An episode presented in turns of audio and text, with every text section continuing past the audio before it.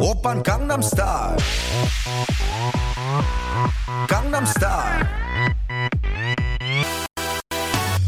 낮에는 따사로운 인간적인 여자 커피 한 잔에 여유를 아는 품격 있는 여자 밤이 오면 심장이 뜨거워지는 여자 Hello，大家好，您现在收听的是汤小电台，小编聊汽车，我是 Tom。 来，你先来啊！啊，又是我呀！对啊，我刚才还以为台长要说，呃，这里是汤小有话说呢。然后大没有家好，我是墨轩。啊，这不对，还依然是病殃殃的。嗯，好吧，那我也是病殃殃的，我是老许。呃，我是康复了好多的史莱姆。你什么时候康复什么时候的？刚复了？刚才还病殃殃的。呃，这个歌啊，《江南 Style》江江南 Style，这个是应该是这几年吧，互联网上最火的这么一首歌啊，从是吧，就从从美国一直火到中国，然后再火。哎，你不能找个新一点的吗？真不是，你听我说嘛，我用这首歌是非常有寓意用意的。这个互联网，这个一下就让呃一件事情吧，一首歌就能火遍全世界，是吧？让让让所有人都应该在几年前吧，这应该是三四年前啊，就就是这首歌，可能是你能在所有地方都能听到这首歌。然后，因为今天要聊的什么呢？就是这些互联网企业。现在不单单要满足于它原来传统的啊、比如在搜索引擎服务啊，或者手机服务啊，或者是不管它原来是干什么的吧，它作为一个互联网企业，作为一个科技企业，但是现在他们纷纷把这个自己的精力呢投入到了非常传统的汽车这个行业。然后今天呢，我们就来聊一聊啊、互联网造车这件事儿到底靠不靠谱？先站队吧，觉得靠谱的说一下呗。有人能觉得靠谱吗？你们仨都觉得不靠谱是吗？我觉得得看谁造。不是，就说互联网车企，就互联网企业造车这件事儿，你觉得行不行？不管就是两个阵营，现在是两个阵营，一个是传统车企，一个是互联网造车的这些车企。你觉得互联网他们造的这些车能不能成事儿？能不能有一天可能会取代传统车企造的汽车？你觉得这件事儿可能吗？或者他们有没有有可能是下一代我？觉得是有可能。哎，非常好，我也是赞同的。嗯，这回咱俩又咱咱咱俩又是一边的，因为我们现在坐的这边呢，我跟史莱姆坐一边，嗯，这个老许呢跟莫轩坐 那两个，病殃殃的已经穷途末路了。你们俩呢？他们同时吃了一个薯片之后，露出了迷茫的神情。你你你们俩是力挺传统车企还是力挺互联网车企？这么说啊，我先说啊，现在所有关于互联网造车的新闻，那个推送什么公众号什么之类的，我看到互联网什么造车啊之类的，我直接就直接删掉了，嗯，我觉得是值得删的。对吧？嗯，有人。我不知道未来会怎么样，而且这个未来有多长有多短我都不知道，有可能它确实是靠谱的，也有可能只是一个泡沫。嗯，就像现在看到的一些什么互联网都是花火。汽车电商啊什么这样的一些东西，就那个什么改改装那个特斯拉那个，号称自己自拥有自主自主游侠电动车，啊，对对对，就那就那破玩意儿。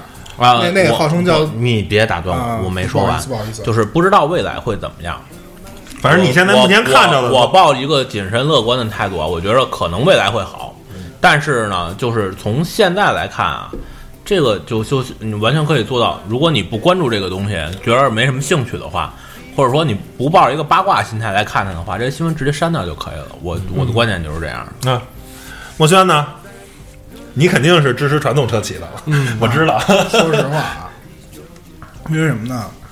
因为互联网企业啊，就是已经把这一个社会的习惯给毁了，嗯，越来越没有深度，没有这种就是他们把那个原来的这种就是规划好的时间块儿给打成碎片了。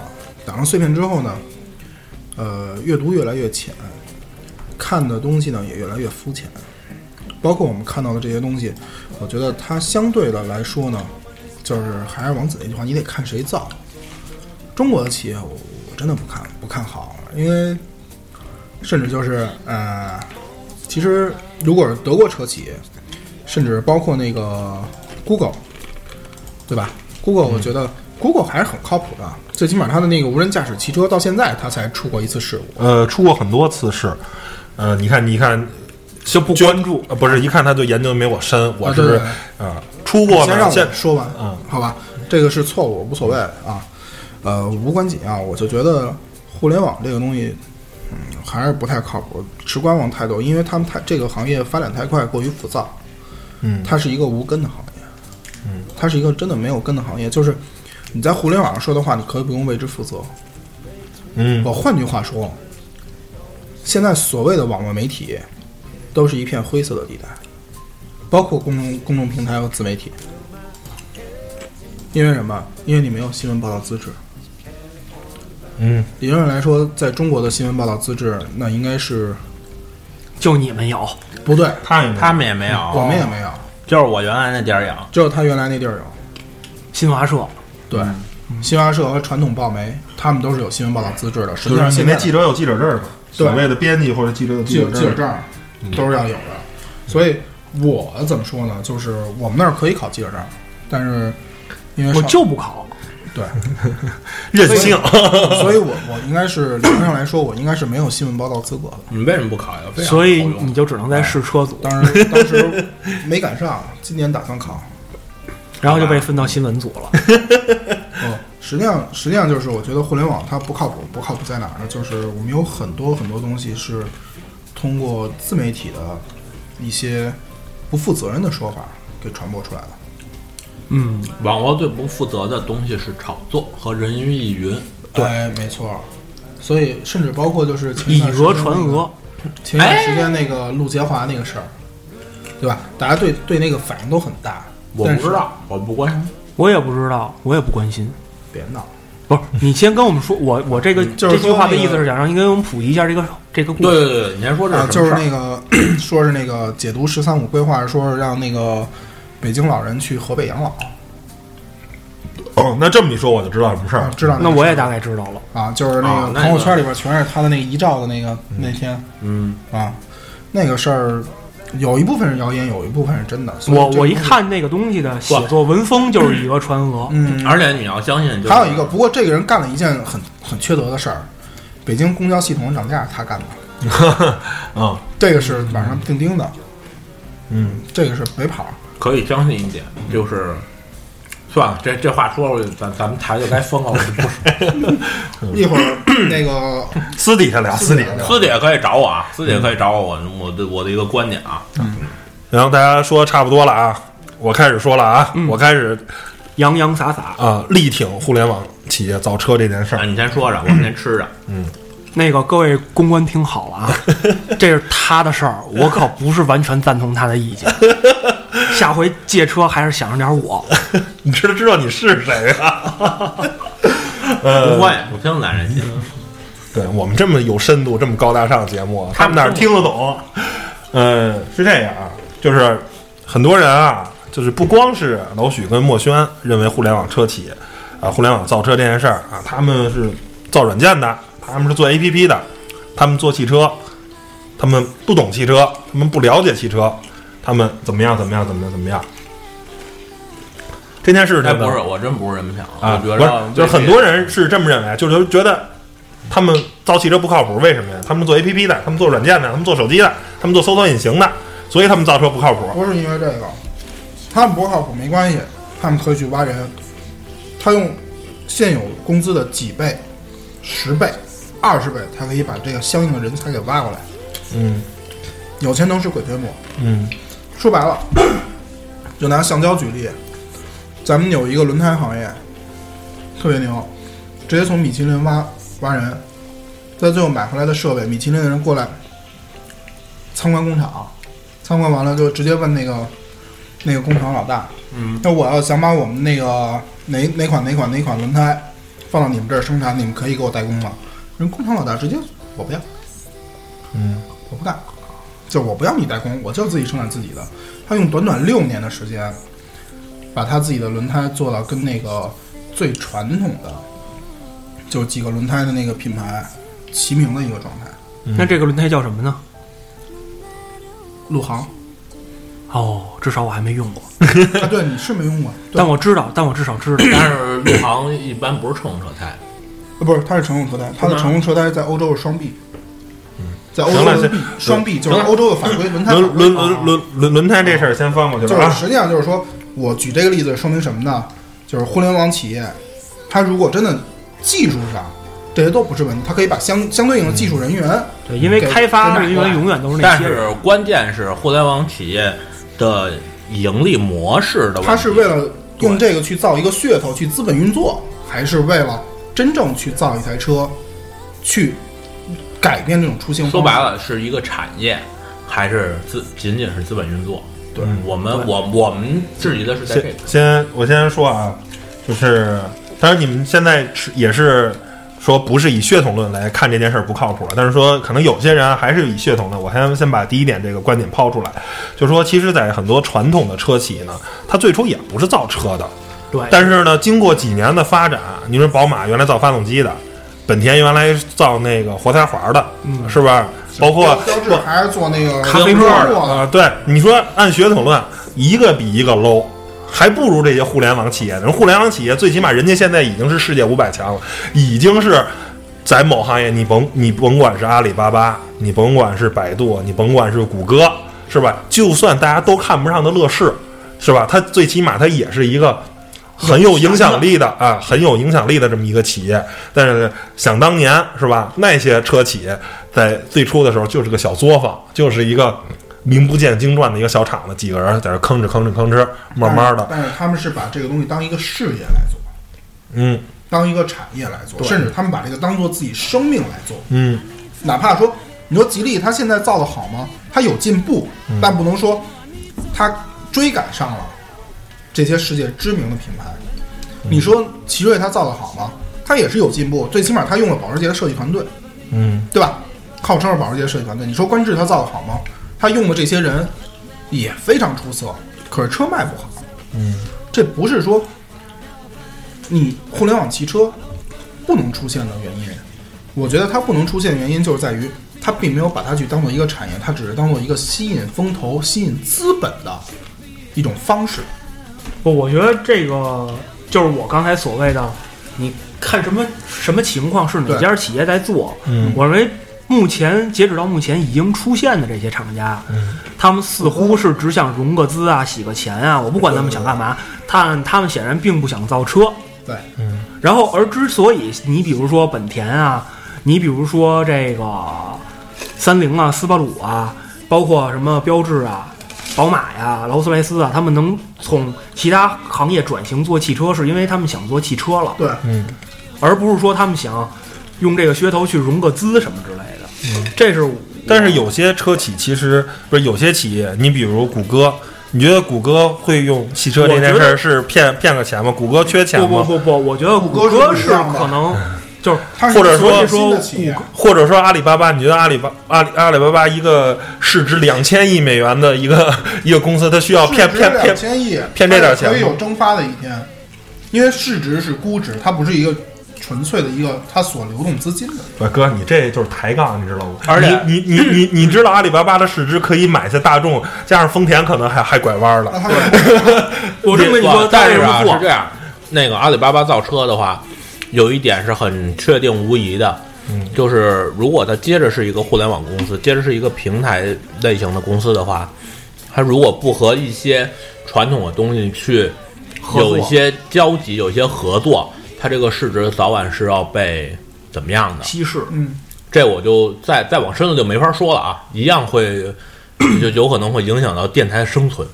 我觉得是这样的，就是，嗯，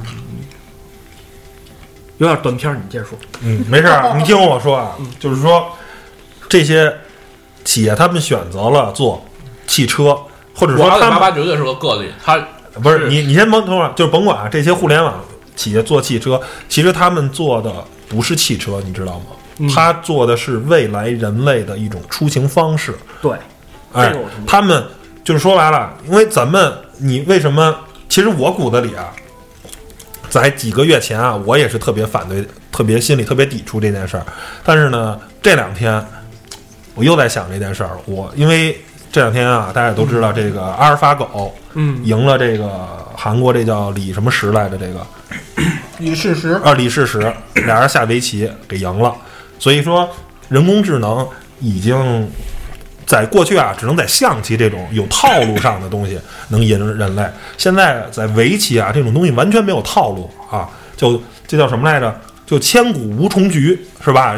那在围棋这个就是下一千年啊，所谓的字面上也下一千年就没有一局是完全一模一样的，因为它没有套路，就是每局跟每局都是一个完崭新的 一个棋局，也赢了。就是说人工智能已经是达到非常非常高的高度。那以现在人工智能能达到这个高度来看这个问题的话，我觉得互联网造的汽车应该很靠谱。我我没说现在啊，我说再过五年，再过十年，有有可能《终结者》电影成真。对对对，我我现在就在想这个问题，所以我在说，这时候如果这些车企，他们你造的是对于大多数人来说啊，汽车只是一个出行方式，一种出行工具。我们为什么内心反对事儿？我们干的是什么？我们干的是汽车媒体。说白了啊，这是关乎我们娱乐利益的。如果有一天啊，谷歌造的汽车跟其他的这些互联网公司的造的汽车满街跑的时候，就没有汽车编辑这个工作，你不用测这个车，嗯，是不是？只有那时候啊，就现在假如汽车媒体体啊嗯一百家，那时候可能就十家，可能有一些车，可能类似于法拉利啊或者保时捷这些车企还在生产给人带来快乐的汽车，开起来很爽的汽车，但是可能大多数那时候可能有。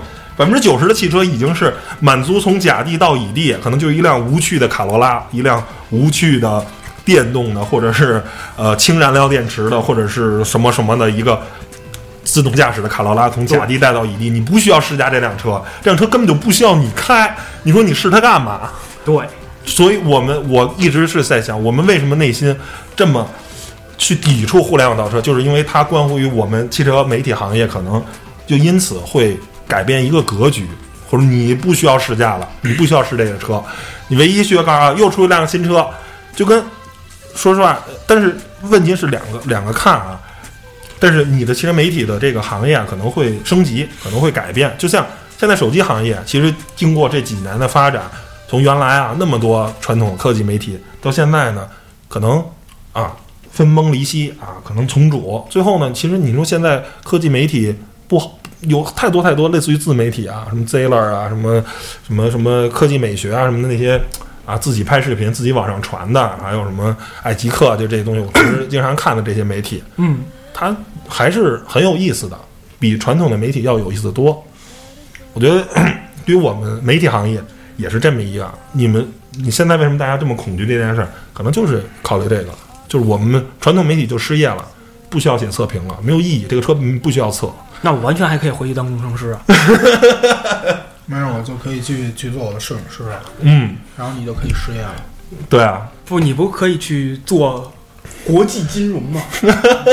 不是，就说这个意思嘛，不是就是对于对于很多人来说，可能汽车媒体，我不敢说以现在这个速度再发展，再发展十年或者再发展二十年，可能真满满不是对，可能满大街跑的就是新能源的自动驾驶汽车了。那你觉得你还有必要对这辆车测吗？不需要了，而且甚至说你都不需要买车了，一个软件，车来了，甲地到乙地，我下车，你觉得需要测车吗？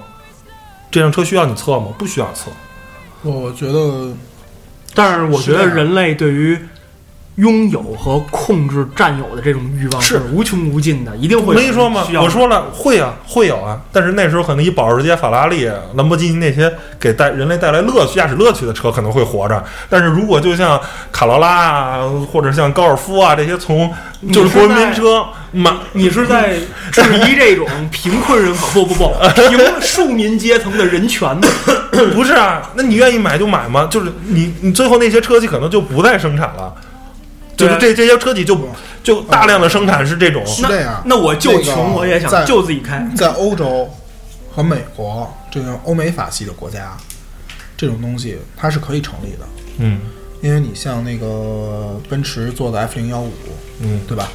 这台车也很有意思啊，你得也其实它已经可以进行一定程度的那个智能驾驶了，对吧？嗯然后宝马新做的这个那个 Vision，对吧？就是 Next Next 的那个那个概念车，新发一百年。一百年的那个，嗯。一百年的那个，那个它也是有自动驾驶的这个功能在里边儿，甚至它可以自动侦测所有的东西，由电脑去给你控制，有 AI，它可以学习你的驾驶习惯。嗯。但是他们并没有把驾驶驾控给扔掉。嗯。我觉得未来的汽车应该是这样的，就是就像那个威尔史密斯那个电影《I Robot》，就是我机器人那个电影里边儿那台那个 TT，对吧？未来的 TT 啊，它它那个那个状况，它那那种就是你能自动驾驶，但也能手开。哎，我觉得这个应该是未来汽车一个发展趋势，而不是说现在互联网造车它所所嚷嚷的这些，呃，我们要自动驾驶，我们要这个，我们要那个。那自动驾驶和无人驾驶是两个概念，嗯它不能混为一谈，嗯对吧？自动驾驶它是有程序的，而且互联网，尤其是中国的互联网，有一个特点，叫矫枉过正。嗯，很多的概念和理念都是往一个极端化去走的。嗯，看一些就是如果你比较熟悉，比如说微博的一些评论啊，然后还有一些就是观点观念的一些集群性的爆发式的点的话，你会发觉就是这样，就很多东西都是非常极端化的一个东西在里边的。包括刚才咱们聊的上一期咱们聊的那个那个就是比亚迪那个比亚，迪那事儿，那就是一个很极端的一个案例，非常非常极端，就是暴民化，网络暴民化。嗯，所以这个就是媒体们也没有做好自己守门人的因为我们没有新闻资从业资格证啊。所以这个就是说明了一个问题，就是你不能这么理解，但是实际上就是作为媒体，你应该对舆论做做一个引导，而且不管你有没有资格证，你既然已经有了这个身份，国家默认你这个灰色地带承认，那你就就要去做所以我们。不遗余力的在引导啊，但实际上呢，这个灰色地带的更多的是为了那什么，大家都懂的啊。行方便。嗯，对，嗯还有一个，我认为就是说，呃，虽然啊谈钱很俗，但是钱是这个世界上最好的东西。这个好加着引号，哎，咱们对。咱们所说，嗯没有，我突然想起我刚才那个观点了，嗯。就是钱的问题。嗯。就是为什么我不认为国内这些互联网媒体嗯。会去投大量的精力去造车，因为他们的钱来的太容易了。就是你每月之前每月可能上千亿的流水，嗯。哪个车厂能达到？不，你太你太低估这些互联网车企的这个，你知道不是到等到你造车的时候，你变成一个以实物为主导的东西，你是有成本的。你的车造完了堆在那不是儿，你要？你看你你想的是什么？你想的是造汽车，互联网啊，它是提供服务嘛？对，它是提供一种出行方式的解决方案，它造的不是汽车。我是说白了就是还是传统车企作为代工厂，对，嗯然后他出设计，它出一种概念，解决方案。对，它出解决方案，你你你就我我你剩下的人都 OEM 就完了。我给你讲一个最简单的例子，这个在之前的节目中我们聊过啊。你知道腾讯系跟阿呃跟阿里系俩人打的那么热闹的移动互联网支付啊，打的那么热闹，你知道银联每年银银联的纯利润是多少吗？嗯，六十亿。整个银联系统，中国这么大市场，就整个银联，你每天都在刷卡，就银联，最终啊，一年就挣六十个亿。嗯你觉得这俩公司 care 六十个亿吗？他全拿到，他把所有的东入口我全拿到，所有的卡，所有的银行都绑定。啊、都绑定，都用我，都不用银联系统了，用阿里跟淘宝这套，呃，跟阿里的淘宝系跟腾讯的这个微微信系，他也才能挣到六十个亿。你说这俩公司他在乎，他不在乎，他在乎的是入口、用户，他在乎这些。从这样就是说，互联网，你觉得阿里巴巴集团买高德花好几十个亿人民币，你觉得地图这业务挣钱吗？原来啊一说什么凯立德导航还得花钱，现在哪家手机 APP 的这个地图 APP 是付费的？没有一家付费，他买的是什么？他买的是续命。嗯，Facebook 花了一百九十亿美元买了 WhatsApp 这个软件，买了一花了一百九十亿，他疯了吗？他买的是什么？买的是续命，因为它是 PC 端的社交入口嗯，WhatsApp 是移动互联网的社交入口。嗯，他买的是我能活下去。从来就是他们，因为你可能在购物啊、衣食住行，他们现在都都有涉涉猎，就唯一这个行，现在行业的老大是滴滴出行。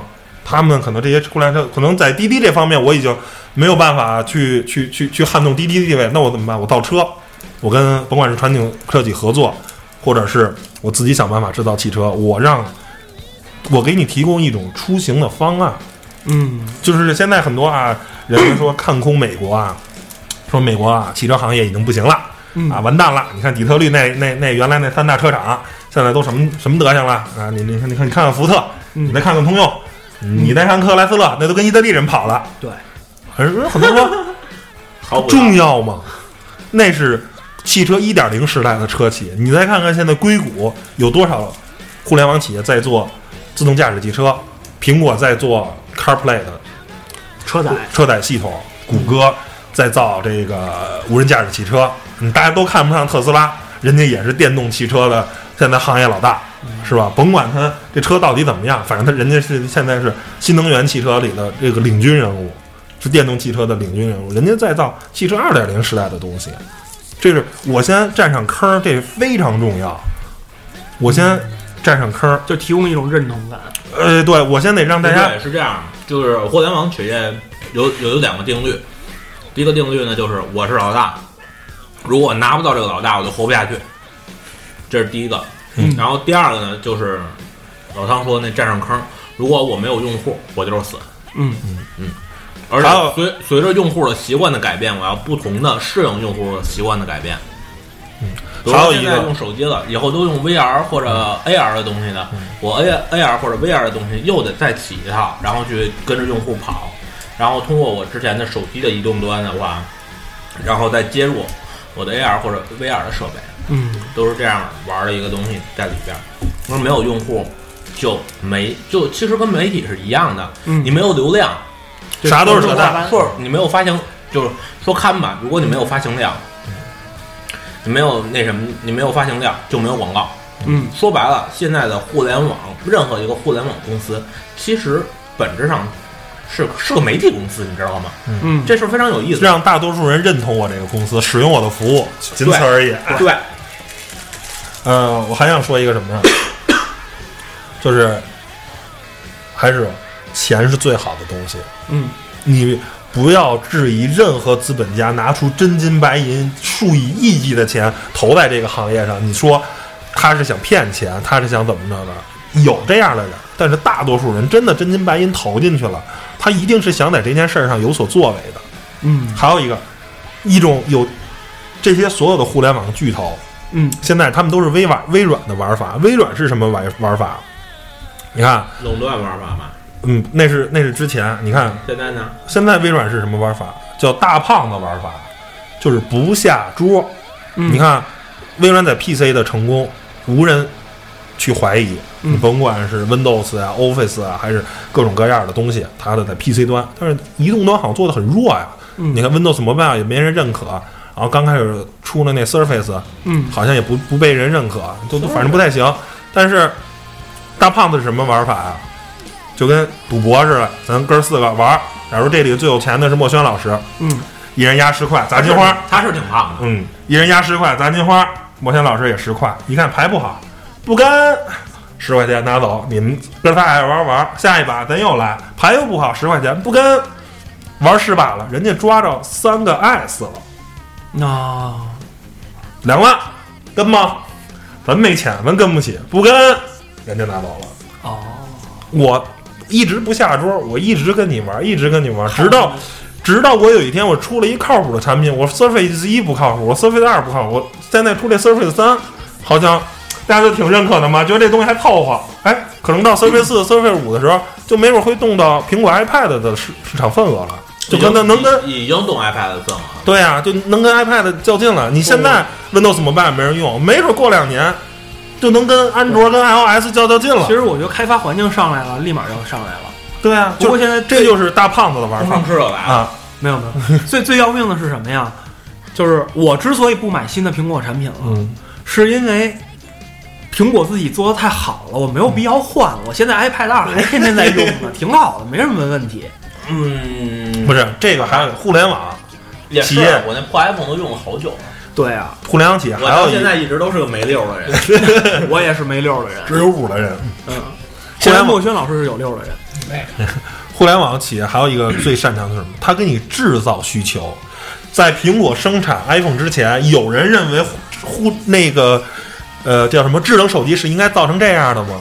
在出 iPad 之前，有人认为我还需要一个九寸大的一平板吗？我觉得拿笔记本就好了。对，互联网企业最擅长的就是制造需求，你千万不要说我喜欢驾驶汽车，我喜欢驾驶乐趣，那是你在没人的北京，那是你在呃那叫什么来着？那是你在妙峰山上。嗯，我喜欢驾驶汽车。下午六点、七点的北京二环，每小时平均时速五公里的时候，你在没人喜欢驾驶汽车。你要再赶上开两会，对，各种那什么，那时候所有人都会选择无人驾驶汽车。对，如果无人驾驶出了一套，但是我两会专用版，都不是两会专用版。我下班了，我把这车我坐进去了，设好回家的地方，呜，过一小时到了，我在车里睡一觉。还有比这更美好的事情吗？对啊试问，我得趁多少钱？我得雇一司机呀、嗯对不对？还有比这更美好的事情吗？对，如果全线接入现在还现在用滴滴你有时候还得跟司机着急呢。对啊，是不是？这就是永远不要说我没有这个诉求，我喜欢开车。你喜欢开车是你在某一个特定环境下你喜欢开车，但是在有些的特定环境下，你可能就觉得开车是一件特别特别痛苦的事情。啊，互联网企业就是解决这些痛苦嘛。你说打不着车啊，滴滴出来了，哎，我饿了没饭吃，美团出来了，是不是？我想购物买不着东西，淘宝出来了，买东西怕买假货，京东出来了。嗯，是吧？这就是互联互联网企业。我觉得现在啊，如果谁再跟我说，哎，互联网造车不靠谱，我承认，以这个时间节点，二零一六年确实不靠谱。二零二六年呢？二零三六年呢？是不是就跟淘宝刚出来的时候也不靠谱？嗯但是现在还会有人拒绝淘宝这件事儿吗？京东刚出来，大家也说不靠谱，是不是？但是现在你还能说它不靠谱吗？事情都有一个。那卡尔本茨先生一百年前造的那三蹦子，他也不靠谱啊。那你能说现在的奔驰不靠谱吗？确实不靠谱，确实不靠谱。不不不，我是这样。刚开始我一直觉得奔驰就那什么，但是啊，自从听完了旅行这个张馨予、梁红俩人啊讲完奔驰 G，我原来是一个 LC 的铁粉啊，一直特别觉得我操，LC 才是最牛逼的越野车。但是听他们俩讲完了，我觉得我操还是奔驰 G。奔驰 G 是挺好的呀，我开过奔驰 G 吗？开过，我问他，我没开过奔驰 G，那我说的是靠谱，你知道是什么意思吗？我跟你说两件事儿啊。嗯，你说，第一个，嗯，张馨予、梁梁红，他们俩跑这条线儿，大家知道，虽然这个游记现在被禁了，走了一趟中东地区，在很多情况下，给养跟不上。有一天啊，夫妇俩跟着这个保安队，嗯就开着这车，那管他大白小白嘛，跟着安保车哇哇哇开，然后，突然前面有一片蘑菇云爆炸了。嗯，张馨予呢就问这安保队长说：“兄弟，前面这个蘑菇云是怎么回事儿？”然后呢，一会儿那安保队长他说：“哎呦，大哥，坏了，路边炸弹，不是，咱啊下一个要去那补给点儿，就是那蘑菇云那儿炸了。车为了跑的速度快，因为啊当地有很多 RPG 导弹，嗯。车队啊必须以一百公里每小时的速度一路飞奔，嗯。才能保证不被 RPG 打到。如果低于这个速度，比如五六十，就会被 RPG 瞄着。嗯。他们那个车奔驰 G 啊，做的这个防弹的水平只能防到 AK，嗯再大的 RPG 防不了，嗯就就会出生命危险。然后说怎么办？当时已经没有油料了，当时整个奔驰 G 这两辆车一共就四十升的汽油，嗯，没有加油站，没法加油，怎么办？怎么办？张馨予一狠心，跟安保队长说：“把你们那车上油拿过来，用六十升柴油兑四十升汽油，一百升的柴汽油混合物倒进大白小白里，又开了二百公里。那车是一路冒着黑烟，然后一那个车是已经怠速怠不住了，就加完了用柴油，我们柴油那个。”它非常黏，你知道吧？它跟它靠火花塞是点不着的，所以一直得轰着特别大的油门，让那个发动机处于处于相对的高温高压的情况下，那车才能怠速带着。但是就那样，那车能走。等于说，奔驰虽然这个车啊，就是 G 五百用的是五点五的自然吸气发动机，嗯你觉得很牛，其实这个车发动机的技术特别老，嗯它是有余量的。LC 绝对没戏。，LC 我告诉你能到什么地步啊？嗯这是真人真事儿，嗯而且不是杜撰的。你说这我原来我说的是二百啊，你别说八零，哦，你你别说八零我说跟百，我说一百，嗯我说的是一百。四点六的啊，呃，那个应该行。现在这直还是四五零零，现在那个直喷的肯定没戏。但是因为跟我说这事儿的人，他不是玩车的，嗯，他是援助索马里的，嗯。是原来首钢的一个我一朋友，嗯，首钢具体底下哪分公司我就不说了，啊没事，你说事儿，你说事儿，说一事儿，说一事儿，嗯，那边呢也挺乱的，索马里那边，嗯然后他呢是过去接替一个那个就是专门这这也不用说了，押运的，你就说这车，你就说这车，这车啊，有一天一对车没油了，嗯。没有油。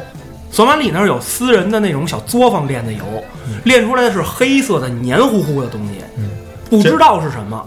但这个东西，奔驰、宝马烧不了，嗯。奥迪、别克烧不了，只有 LC 能烧，而且 LC 不分型，嗯，就 LC 幺五零嗯是那个霸道，普拉多，对，它一样能烧，嗯就烧这个，百公里四十多升，嗯，但是照能样能走啊，特别特别棒，这就是皮实。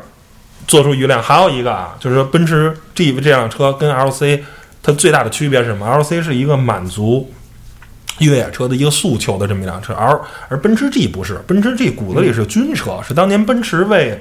呃，应该是伊朗军方研发的一辆车，它在极端的情况下，它后面可能要拖着炮车呢。你知道它底盘有多坚固吗？啊，它张馨予、坚固性张张张张馨予跟梁红他们后面有一个五吨的一小拖车，嗯钛合金打造的，那个钛合前面有一个方口，挂车嘛，挂在那个奔驰 G 上。奔驰 G 的底盘啊，就那个方口是五毫米的，就是奔驰原厂的钢。嗯这个张馨予、梁红这拖车呢，是一厘米厚的钛合金，嗯在过罗布泊的时候，因为一直飞车一直颠，嗯后面那个钛合金的拖的这个机机构被扯烂了。嗯坏了，然后呢，张宇良坏了，干了，这方口肯定坏了，肯定给拖变形了。结果一颤，什么事儿都没有，等于是奔驰原厂的五毫米的钢要比一厘米的钛合金的强度还要大。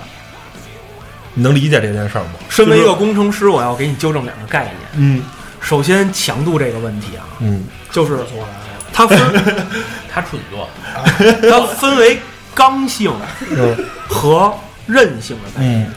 嗯这个钛合金都觉得它特别好，但是它现在价格已经非常低了。但是有两大因素限制它在民用领域的广泛运用。嗯嗯嗯第一，这个东西的刚性非常低，嗯就是说，一根钢管儿或者一根铝管儿，你可以理解成是一个玻璃的东西，它是脆的。嗯但钛合金这个东西有点像面条儿，它虽然不断，但是它是软的，它没有那么大的，它形变会非常大。嗯然后呢，再一个就是它的焊接，焊接那个就不说了，它需要在某种特特定的那种环境低氧环境下去焊，这也不说了。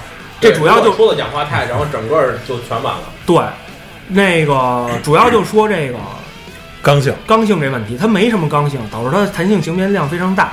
形变量非常大之后，所以在潜艇上用耐压嘛，对耐压嗯，但是它不能就是金属会疲劳，它你反复维持一种高形变量，让它持续的疲劳之后，就它就会裂了，断裂。它就会断裂。嗯所以我觉得这个可能跟它本身材质的选用还是有一定关系的，嗯这是我粗浅的一个分析。然后，当然我承认奔驰 G 的这个底盘的技术，包括它的用料都没技术，就是纯靠用料，就是真他娘的结实。个儿大呀，个儿大呀，嗯那个转向节儿什么乱七八糟的体积尺寸都非常都跟。都跟那个胳膊似的 粗。对对对，所以我觉得它就是军车嘛，没有问题。嗯，但是呢，呃，你究竟能用到多极限？我觉得 LC 两百满足全球使用。不是满足不了张馨予跟梁红夫妇 使用，但是 LC 两百不会在那种情况下对柴油着不了啊。不是是什么呀？就是因为啊，就是话是分两头说，就是为什么张馨予是一个奔驰 G 的铁粉啊？他嗯他他在他的眼里，LC 可能就是垃圾，就是他用八零拖过一回车，嗯八零给拖坏了，嗯，奔驰 G 没事儿，就是那价格就是差多少呢？再说不是车况也不一样啊。这个聊的是什么事儿呢？就是这俩车都不是一个用途的，嗯你知道你知道吗？LC 是满足大多数用途了，奔驰 G 是给军队用的。你张馨予他用车，你说跟军队有什么区别？他没事天天从伊拉克走，你觉得那那那跟军队有有什么区别？他我觉得这车不是他核心的问题就不能开一辆悍马，你知道吗？对他开悍马 就就被伊拉克人民给打了，你知道吗？他 只能开奔驰 G，他能开悍马，他肯定开悍马。不是，我觉得如果他开悍马，后头可能需要一个美军补给队。太费油是吗？所以这聊聊的有点这个跑题跑题啊，跑题。但是一开始说互联网造车来着是吧？最后扯到奔驰 G 上了。我刚才说什么就就聊到这儿了，对，我忘了，但这不重要。但我觉得就是，我现在对这个车车型车系没有任何偏见。我觉得每一个车能活到现在都是非常非常出色的。就是，但是还是满足不同人的诉求。哎，我我找回这个点来了。对对对对哎，点呢就是说，LC 是不是好车？它能满足大多数人的诉求。奔驰 G 呢也是一个好车，虽然它有很多很多的小毛病，虽然它奇奇贵无比。但是呢，哎，对于张馨予跟梁红夫妇来说，只有奔驰 G 能满足他们的诉求。对哎，这些互联网车企呢造些这些车呢，也都是广大屌丝它虽然哎，它虽然满足不了呃莫轩老师的诉求，但是它可能满能满足大多数人用车的诉求，对对对对对对不对？对。如果有一天莫轩老师也变屌丝了，也能满足莫老师的诉求。怎么又扯到我身上？不是，有一天莫老师他不想开车的时候，对，哎，我就想从甲地到乙地，我在车上呢闭着眼睛，稍微休息一会儿。嗯互联网这些自动驾驶的 新能源汽车一定能满足他。对哦，不会，不会的，不会的。对，莫老师就是一个永不满足。他只要出门一定得开车是吗？你一定得自动驾驶，如果如果不是你一定得自己驾驶，对，就是累哎，累堵的跟那什么似的，堵的跟孙子似的，累的跟狗似的。哎就是我也我也愿意自己。踩两两千多脚离合我也得自己来。嗯我踩离合踩抽筋儿过，但是我还是愿意自己开。因为莫老师是一个买不起自动挡的人。说对了，说对了，我是一个热爱手挡的人，啊、热爱手挡的人，因为我觉得就是你电脑啊程序总有犯错误的时候，对，你不可能永远保证它是百分百。就好像人从来不犯错误一样。人人是会犯错误的，没错。哎，我觉得你那六儿就不太靠谱，诺基亚幺幺零零挺靠谱的，要不你把六儿给我呗？不，我觉得还是那个竹筒电话比较靠谱，不会，最起码不收电话费。没法儿聊了，你们俩他妈这个太坏了。正经的，真的是就是说，呃，这个现以现在技术来来论啊，咱们的咱们国内的这些东西，它并不是一个呃靠谱的玩意儿。靠谱的东西。对，这个一说这个，就是确实啊，现在咱能看着的啊，你甭管是乐视，这就甭说了，这个贾老板呢，就是用各种的生态链呢，多骗点风投的钱，让那个乐视呢越滚越大啊，这是乐视的一种生存模式，哎，没什么不好，反正呢，也有人愿意给他钱，让他继续搞，反正也没要我的钱。哎，对，这是一种生存模式，没什么不好啊。第二个呢，从最早的那叫什么车了，就仿特斯拉的，一那个一游侠游啊游侠，游侠，游节目时候说的哎游侠啊啊。然后这两天呢现在那个克鲁斯、泰克鲁斯腾风，啊，仿的这个是迈凯伦啊嗯 P One 的这个造型。对，我觉得像这种啊，它不叫互联网造车，它叫山这叫寨造车。哎，不是，这这叫吃人造车，你知道吗？就有很多人啊，跟农民造超跑差不多。哎，对，就你在传统的汽车行业，它也有有没有疯的呀？就是说，呃像兰博基尼呃兰博基尼是疯子，那就是一个疯子，嗯但是他成功了。但是还有那么多想造车没没成功的呢？哎，是不是？当年这兰兰博基尼跟恩佐较较劲，俩俩俩俩俩俩俩人打赌是吧？这这就不说了。还有这没成功的，你比如说宝沃，啊，对，然后现现在居然还被人买回来了。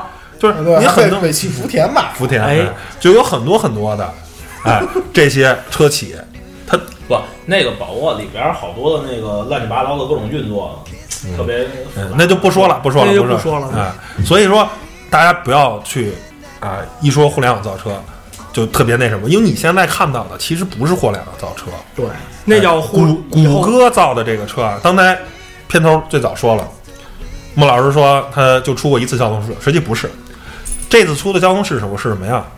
是啊这个谷歌这个无人驾驶车啊，正常驾驶，然后呢，它要并线，后面有一大公共，按他的理道理来说，大公共应该让我呀，结果那大公共没让他，又又一起比亚迪跟大众犯了一个跟网易一样的错误，哎，结果呢撞上了。